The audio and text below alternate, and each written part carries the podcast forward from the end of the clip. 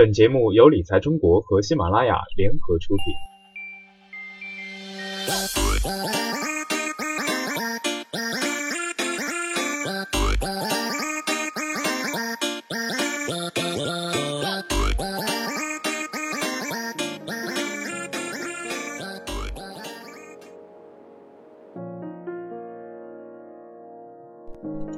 随着市场最近盘中跌宕起伏，以及对于上涨速度及高度的各种情绪交集，市场博弈开始出现分歧，是再正常不过的现象。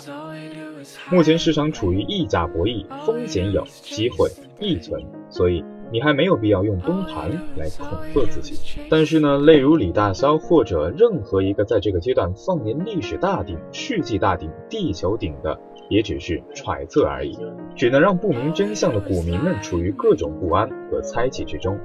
其实啊，创小板也好，主板也好，很多个股目前确实是存在着偏离基本面的估值状态。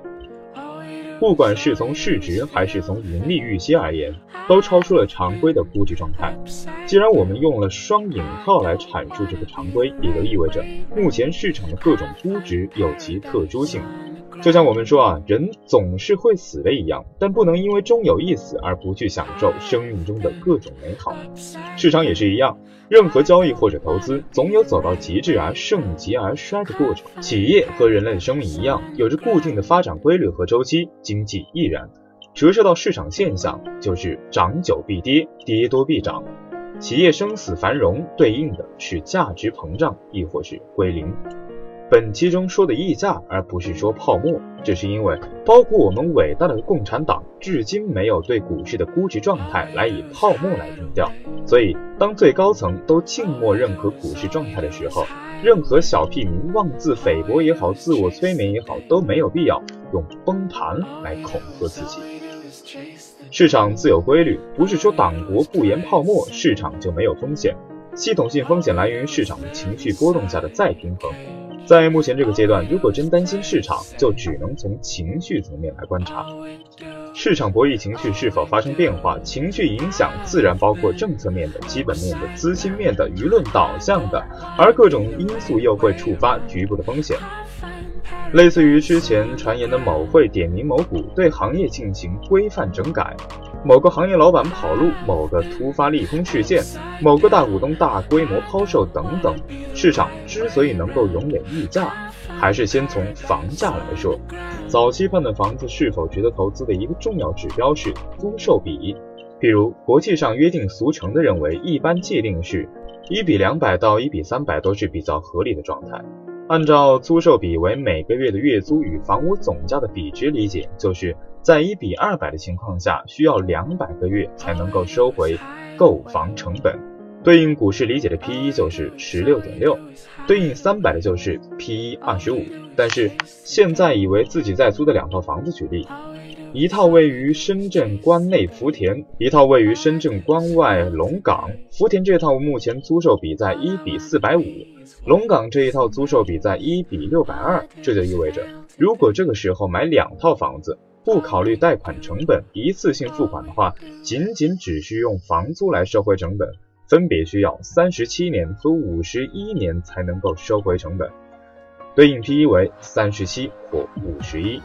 这两套因为一直在挂牌出售，一直是有价无市，但最近因为深圳楼市的政策变动，使这两套房子变得炙手可热。所以，我们先问这个问题：楼市有没有泡沫？如果有，为什么这么多人依旧愿意踏进去？我想，除了国人固有的成家立业需要一个自己的房子的传承归属感之外，更多的是因为房子增值保值的预期一直延续，而且房子是普通大众接触的投资品种中为数不多的金额庞大，而且可以动用杠杆的投资途径。我们从全球的租售比来看，美国次贷危机房市巅峰之前，租售比也没有高过一比两百。这几年中国经历转型、经济低潮之后，房子的租售比一直居高不下，北上广甚至目前大量存在一比一千的状态。在这样的一个大背景之下，大量房地产的投资需求其实并不是来源于租售比的获利目的。而是杠杆作用下的房价上涨动力带来的投资需求。试想，一套二百五十万的房子，首付只需要三成，也就是说，只要七十五万就可以启动，然后只要房价上涨百分之五十就能够赚一百二十五万，相对于投资七十五万依然获利百分之一百六十，没有比买房子更好的增值方式了。所以，动用杠杆投资房市，搏的是房价上涨的速度和高度。经过十多年的房价膨胀，除了房地产开发商深谙此道的投资客的财富也迅速膨胀。但在这个过程中，对应多年的货币膨胀以及可支配收入的增发乏力，房价的上涨动力显然已经过度透支。但尽管如此，谁都不敢断言这个溢价或者说泡沫马上就能够回归合理。为什么？因为房价下跌之痛关乎国泰，关乎民安。于此，大家都在这种焦灼的状态中煎熬着。